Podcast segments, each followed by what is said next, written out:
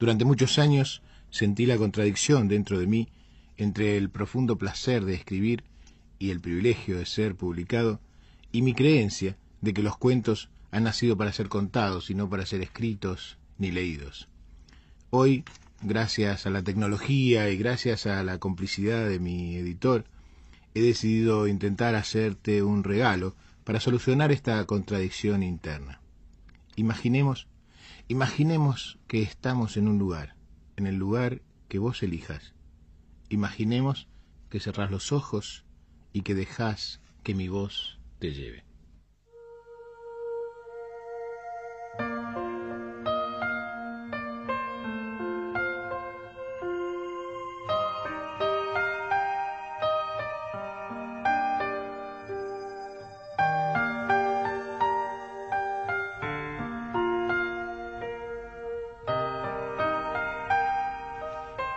El buscador.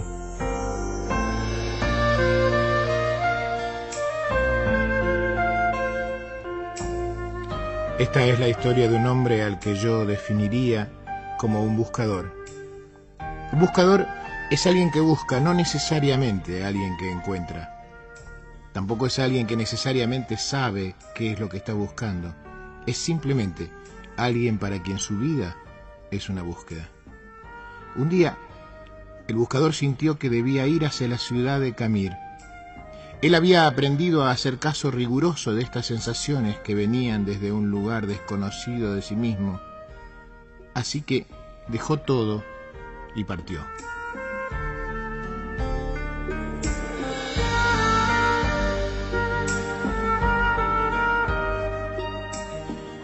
Después de dos días de marcha por los polvorientos caminos, divisó a lo lejos la ciudad de Camir.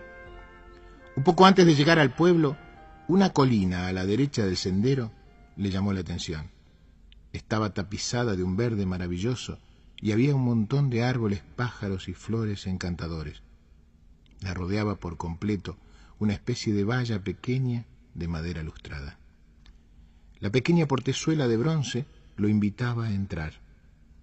De pronto sintió que olvidaba el pueblo y sucumbió ante la tentación de descansar por un momento en aquel lugar. El buscador traspasó el portal y empezó a caminar lentamente entre las piedras blancas que estaban distribuidas como al azar entre los árboles. Dejó que sus ojos se posaran como mariposas en cada detalle de ese paraíso multicolor. Sus ojos eran los de un buscador, y quizás por eso descubrió sobre una de las piedras aquella inscripción. Abdul Tarek vivió ocho años, seis meses, dos semanas y tres días. Se sobrecogió un poco al darse cuenta de que esa piedra no era simplemente una piedra, era una lápida. Sintió pena al pensar que un niño de tan corta edad estaba enterrado en ese lugar. Miró a su alrededor. El hombre se dio cuenta de que la piedra de al lado también tenía una inscripción se acercó a leerla. Decía, Yamir Khalib vivió cinco años, ocho meses y tres semanas. El buscador se sintió terriblemente conmocionado. Este hermoso lugar era un cementerio y cada piedra una tumba. Una por una empezó a leer las lápidas. Todas tenían inscripciones similares, un nombre y el tiempo de vida exacto del muerto pero lo que lo conectó con el espanto fue comprobar que el que más tiempo había vivido sobrepasaba apenas los once años. Embargado por un dolor terrible, se sentó y lloró. El cuidador del cementerio, que pasaba por ahí, se acercó. Lo miró llorar por un rato en silencio y luego le preguntó si lloraba por algún familiar. Ningún familiar, dijo el buscador. ¿Qué pasa con este pueblo? ¿Qué cosa tan terrible hay en esta ciudad? ¿Por qué tantos niños muertos enterrados en este lugar? ¿Cuál es la horrible maldición que pesa sobre esta gente, que los ha obligado a construir un cementerio para chicos?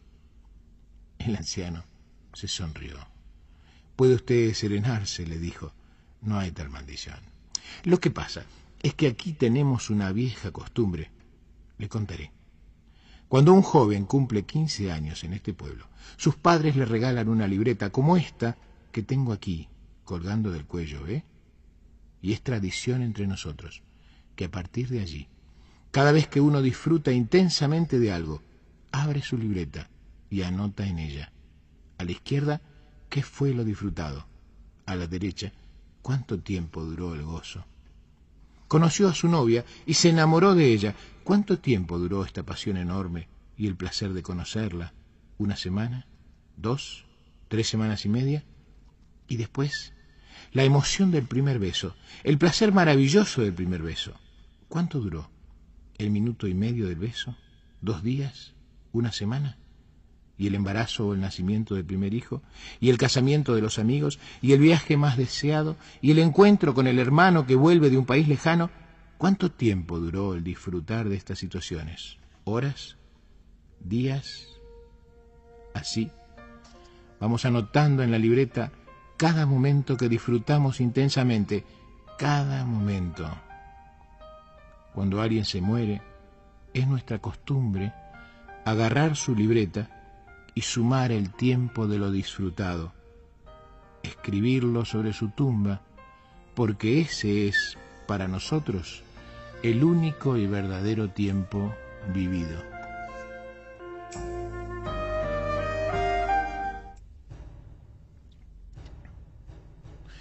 El temido enemigo.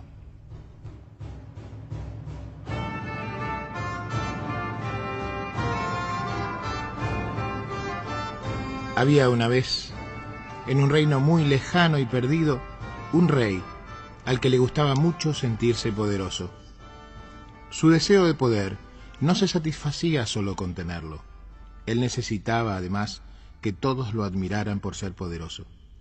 Así como a la madrastra de Blancanieves no le alcanzaba con verse bella, también él necesitaba mirarse en un espejo que le dijera lo poderoso que era. Él no tenía espejos mágicos, pero contaba con un montón de cortesanos y sirvientes a su alrededor a quienes preguntarle si él era el más poderoso del reino. Invariablemente, todos le decían lo mismo. Alteza, eres muy poderoso, pero tú sabes que el mago tiene un poder que nadie posee. Él, él conoce el futuro. En aquel tiempo, alquimistas, filósofos, pensadores, religiosos y místicos eran llamados genéricamente magos. El rey estaba muy celoso del mago del reino, pues aquel no solo tenía fama de ser un hombre bueno y generoso, sino que además el pueblo entero lo amaba, lo admiraba y festejaba que él existiera y viviera allí. No decían lo mismo del rey, quizás porque necesitaba demostrar que él era quien mandaba. El rey no era justo ni ecuánime, y mucho menos bondadoso. Un día, cansado de que la gente le contara lo poderoso y querido que era el mago, o motivado por esa mezcla de celos y temores que genera la envidia, el rey urdió un plan. Organizaría una gran fiesta a la cual invitaría al mago, y después de la cena pediría la atención de todos, llamaría al mago al centro del salón y delante de los cortesanos le preguntaría si era cierto que sabía leer el futuro. El invitado tendría dos posibilidades, decir que no defraudando así la admiración de los demás, o decir que sí, confirmando el motivo de su fama.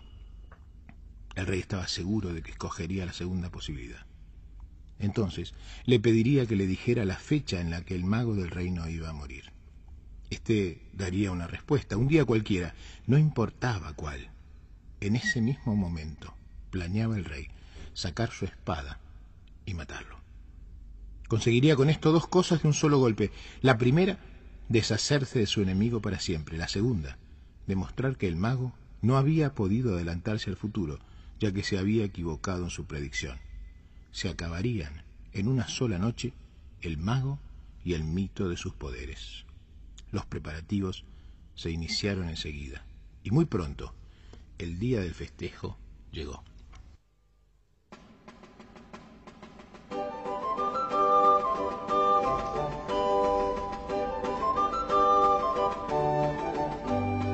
Después de la gran cena, el rey hizo pasar al mago al centro y ante el silencio de todos le preguntó, ¿Es cierto que puedes leer el futuro?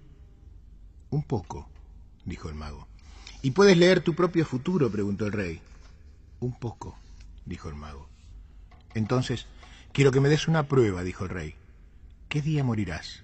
¿Cuál es la fecha de tu muerte? El mago se sonrió, lo miró a los ojos y no contestó. ¿Qué pasa, mago? dijo el rey sonriente. ¿No lo sabes? No es cierto que puedes ver el futuro. No es eso, dijo el mago. Pero lo que sé, no me animo a decírtelo. ¿Cómo que no te animas? dijo el rey. Yo soy tu soberano y te ordeno que me lo digas. Debes darte cuenta de que es muy importante para el reino saber cuándo perderemos a sus personajes más eminentes. Contéstame, pues, ¿cuándo morirá el mago del reino? Luego de un tenso silencio, el mago lo miró y dijo, No puedo precisarte la fecha, pero sé que el mago morirá exactamente un día antes que el rey.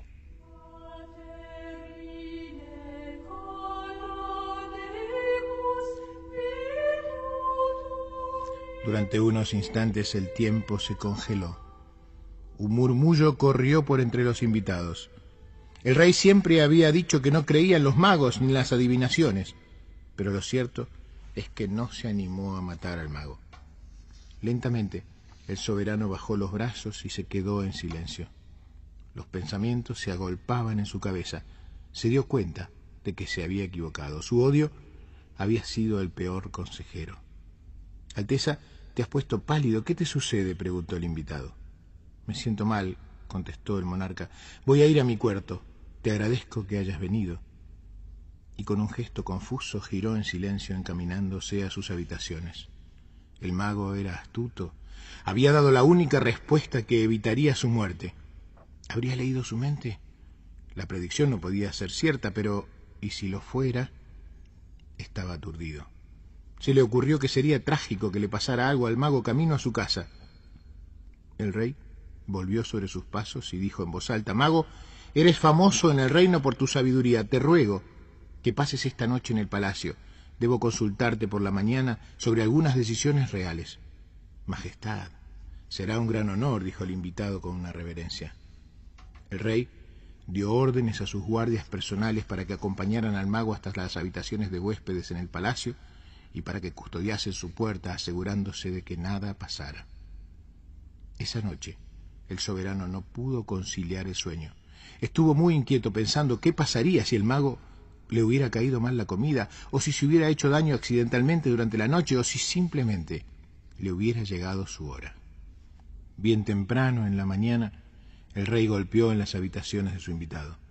Él nunca en su vida había pensado en consultar ninguna de sus decisiones, pero esta vez en cuanto el mago lo recibió, hizo la pregunta. Necesitaba una excusa. Y el mago, que era un sabio, le dio una respuesta correcta, creativa y justa. El rey, casi sin escuchar la respuesta, alabó a su huésped por su inteligencia y le pidió que se quedara un día más, supuestamente para consultarle otro asunto. Obviamente, el rey solo quería asegurarse de que nada le pasara. El mago, que gozaba de la libertad que sólo conquistan los iluminados, aceptó. Desde entonces, todos los días por la mañana o por la tarde, el rey iba hasta las habitaciones del mago para consultarlo y lo comprometía para una nueva consulta al día siguiente.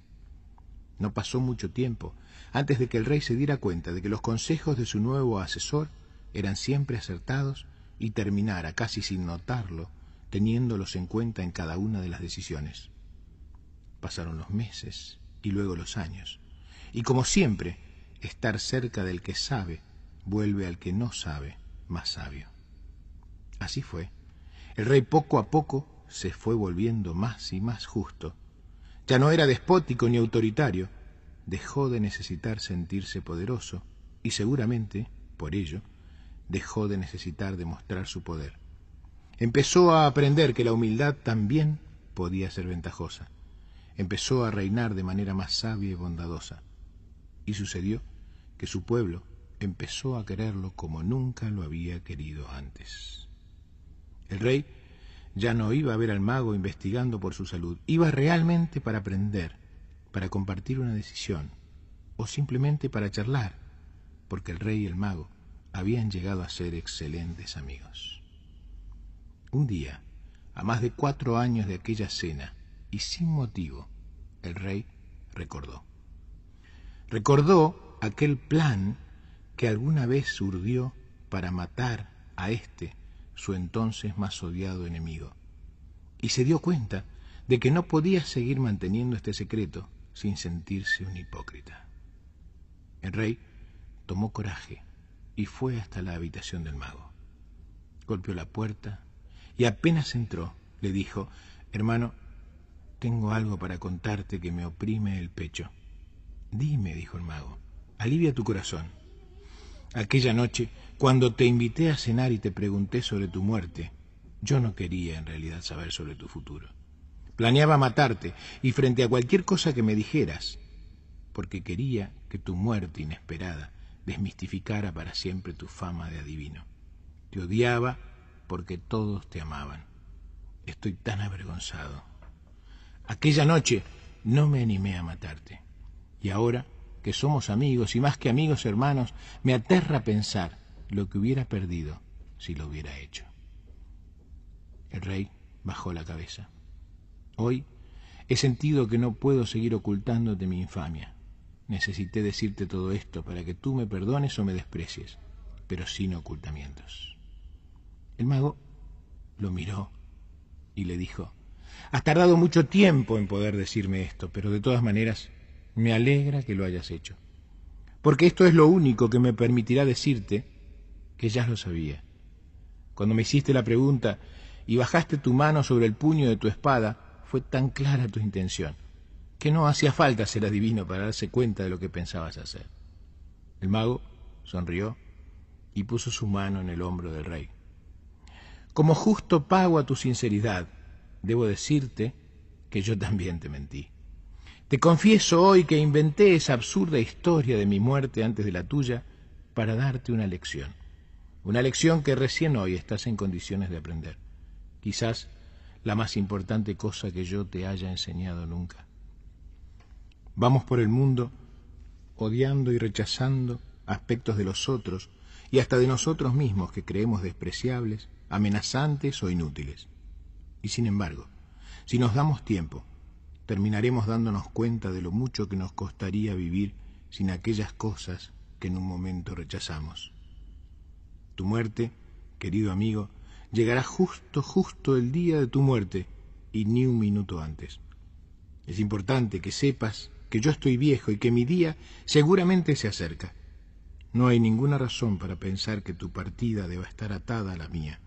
Son nuestras vidas las que se han ligado y no nuestras muertes.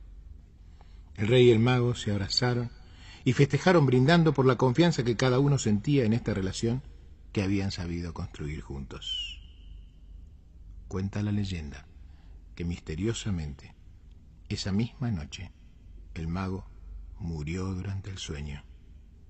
El rey se enteró de la mala noticia a la mañana siguiente y se sintió desolado. No estaba angustiado por la idea de su propia muerte. Había aprendido del mago a desapegarse hasta de su permanencia en el mundo.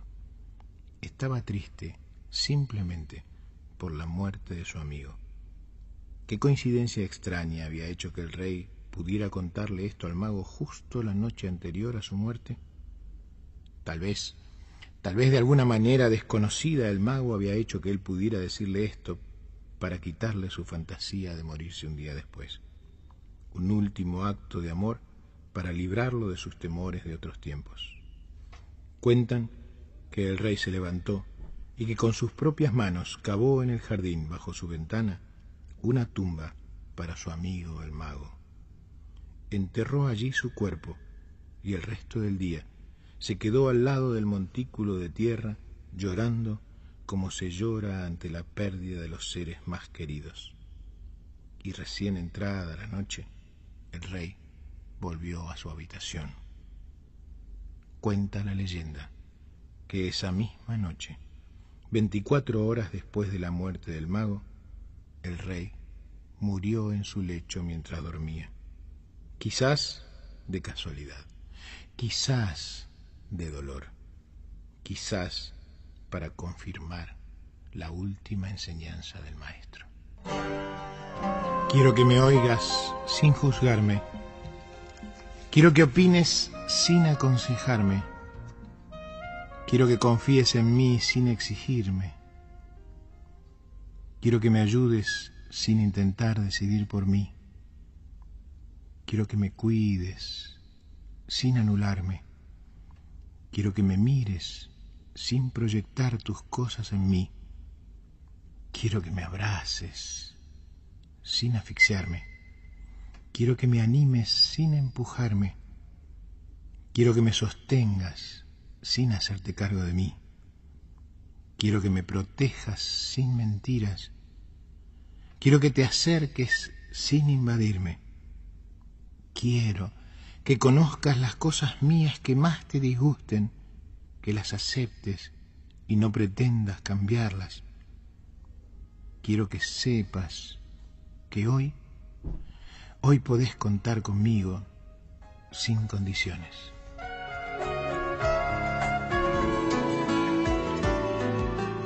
El oso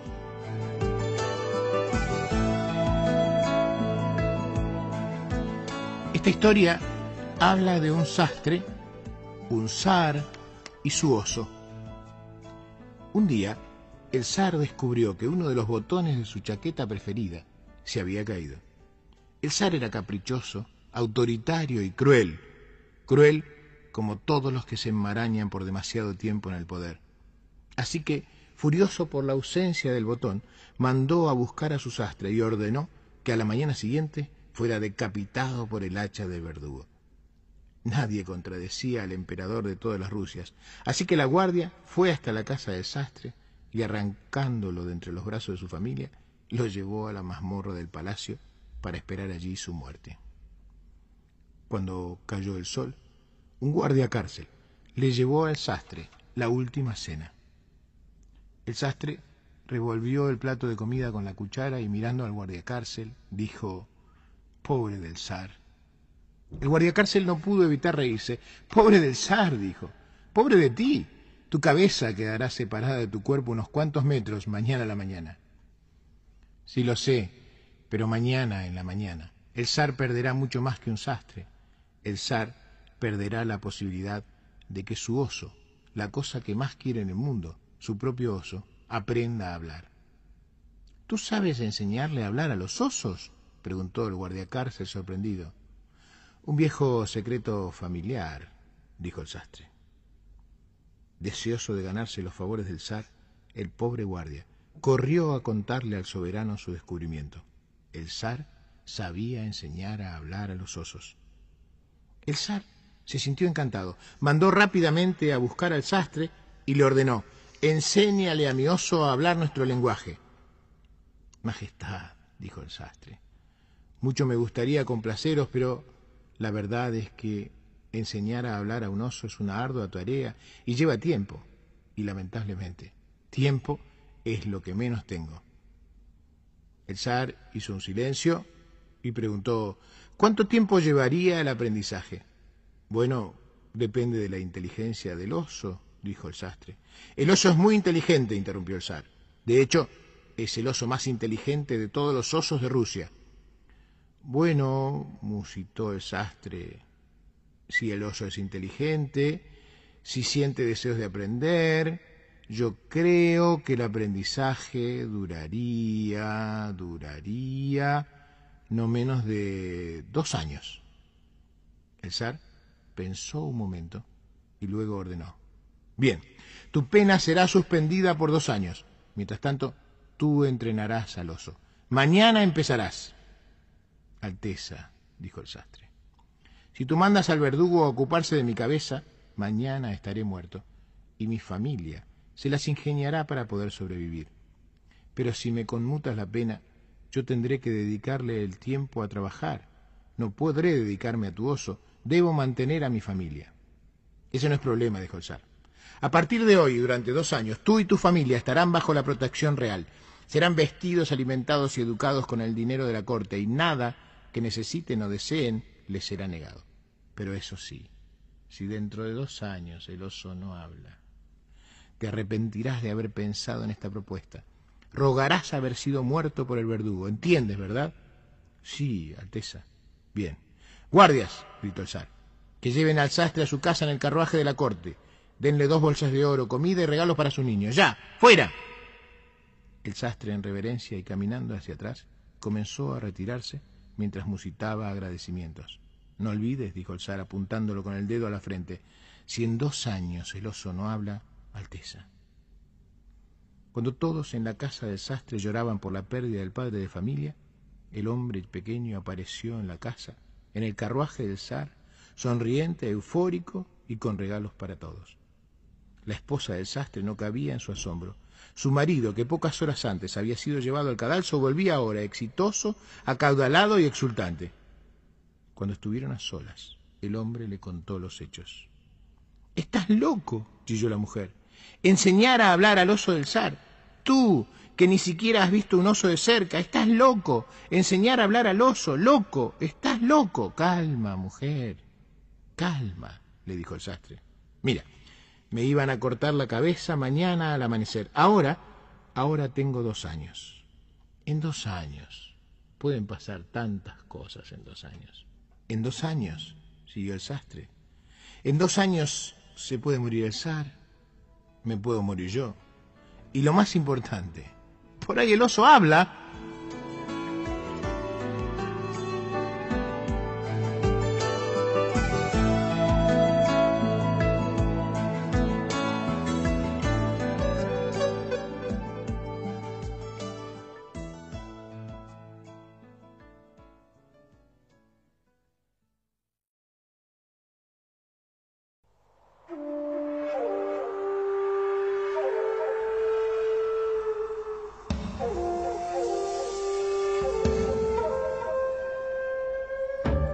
obstáculos.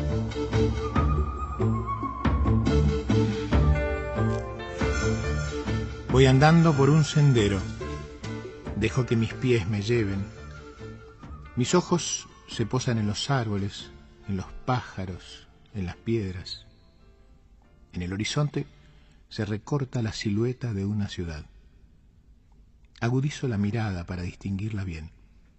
Siento que la ciudad me atrae sin saber cómo, me doy cuenta de que en esta ciudad puedo encontrar todo lo que deseo.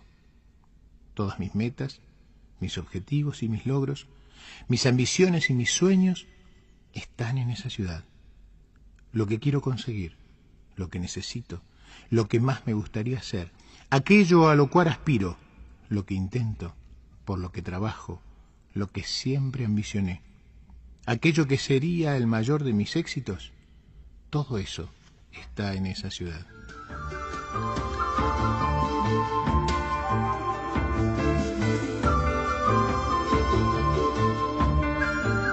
Sin dudar, empiezo a caminar hacia ella. A poco de andar, el sendero se hace cuesta arriba. Siento que me canso un poco más, pero no importa. Sigo. Diviso una sombra negra más adelante en el camino. Al acercarme, Veo que una enorme zanja impide mi paso. Temo, dudo.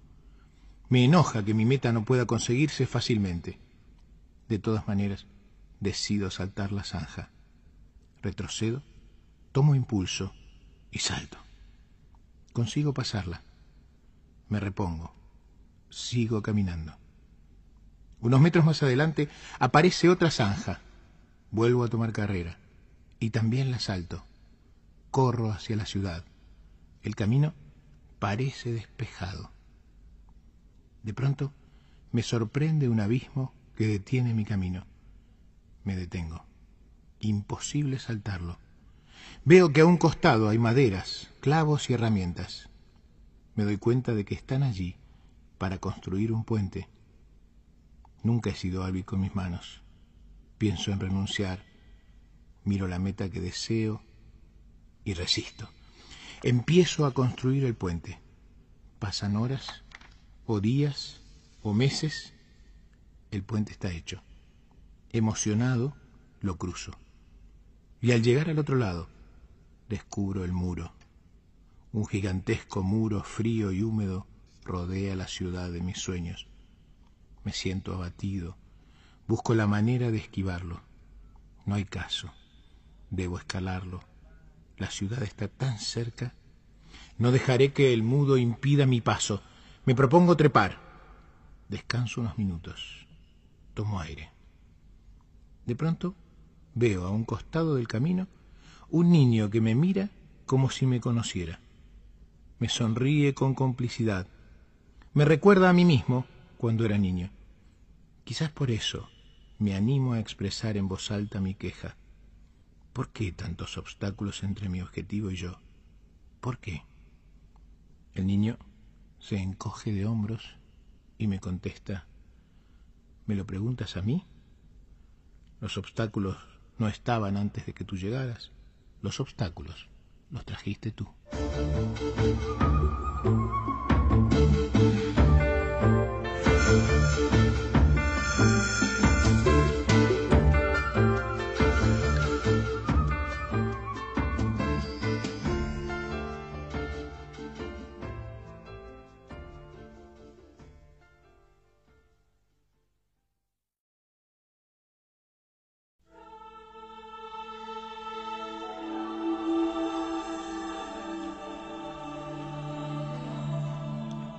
Codicia.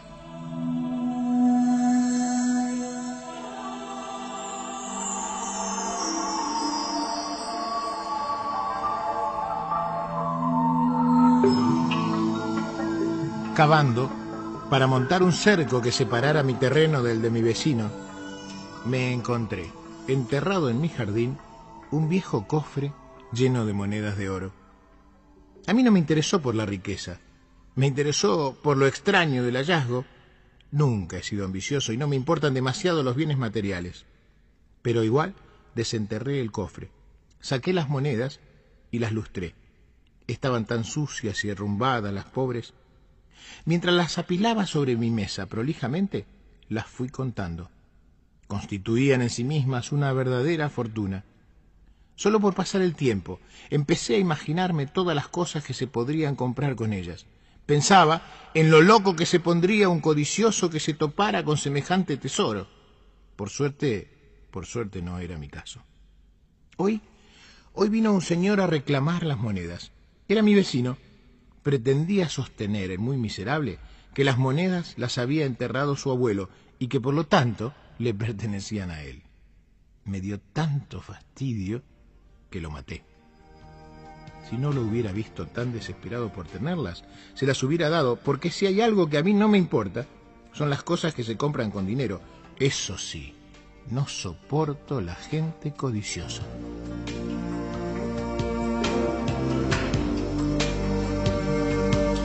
La tristeza y la furia.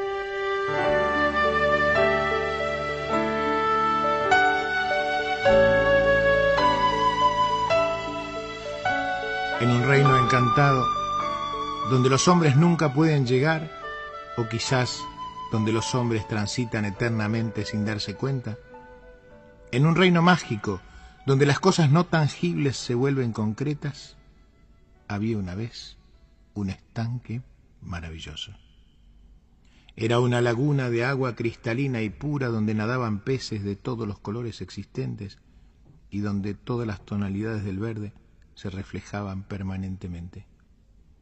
Hasta este estanque mágico e intransparente se acercaron a bañarse haciéndose mutua compañía la tristeza y la furia. Las dos se quitaron sus vestimentas y desnudas las dos entraron al estanque. La furia, apurada, como siempre está la furia, urgida sin saber por qué, se bañó rápidamente y más rápidamente aún salió del agua. Pero la furia es ciega, o por lo menos no distingue claramente la realidad. Así que, desnuda y apurada, se puso al salir la primera ropa que encontró. Y sucedió que esa ropa no era la suya, sino la de la tristeza. Y así, vestida de tristeza, la furia se fue.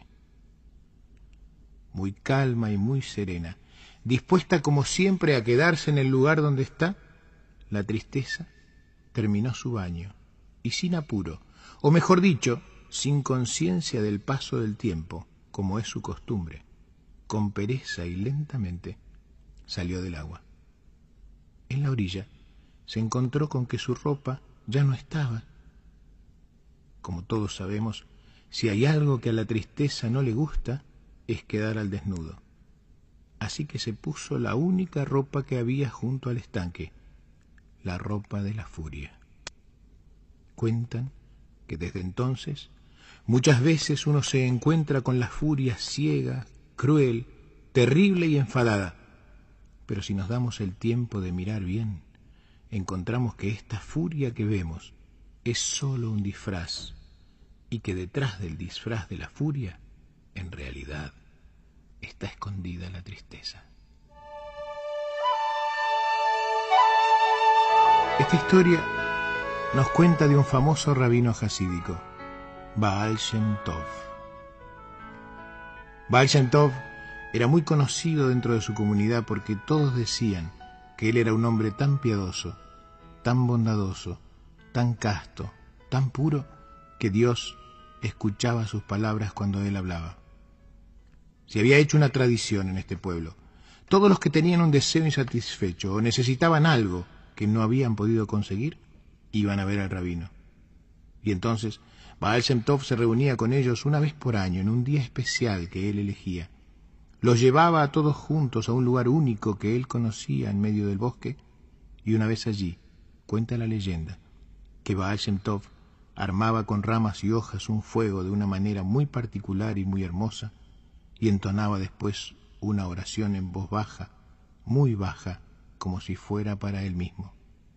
Y dicen que a Dios le gustaban tanto estas palabras que el Baal Tov decía, que se fascinaba tanto con el fuego armado de esa manera, que quería tanto a esa reunión de gente en ese mismo lugar en el bosque, que no podía resistir el pedido del rabino y concedía los deseos de todas las personas que ahí estaban.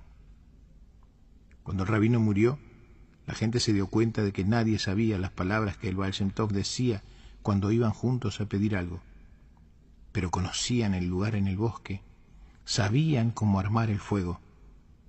Una vez por año, siguiendo la tradición que Baal había instituido, todos los que tenían necesidades y deseos insatisfechos se reunían en ese mismo lugar en el bosque, prendían el fuego de la manera en que habían aprendido del viejo rabino, y como no conocían las palabras, cantaban cualquier canción, o recitaban un salmo, o se miraban y hablaban de cualquier cosa en ese mismo lugar alrededor del fuego. Y dicen que Dios gustaba tanto del fuego encendido, gustaba tanto de ese lugar en el bosque y de esa gente reunida, que aunque nadie decía las palabras adecuadas, igual concedía los deseos de todos los que ahí estaban.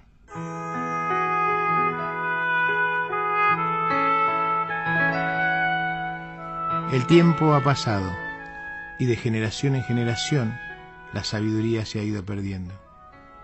Y aquí estamos nosotros. Nosotros, nosotros no sabemos cuál es el lugar en el bosque. No sabemos cuáles eran las palabras.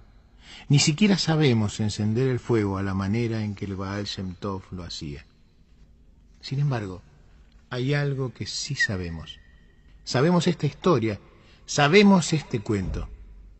Y dicen que Dios adora tanto este cuento, que le gusta tanto esta historia, que basta que alguien la cuente y que alguien la escuche para que Él, complacido, satisfaga cualquier necesidad y conceda cualquier deseo a todos los que están compartiendo ese momento. Ojalá así sea.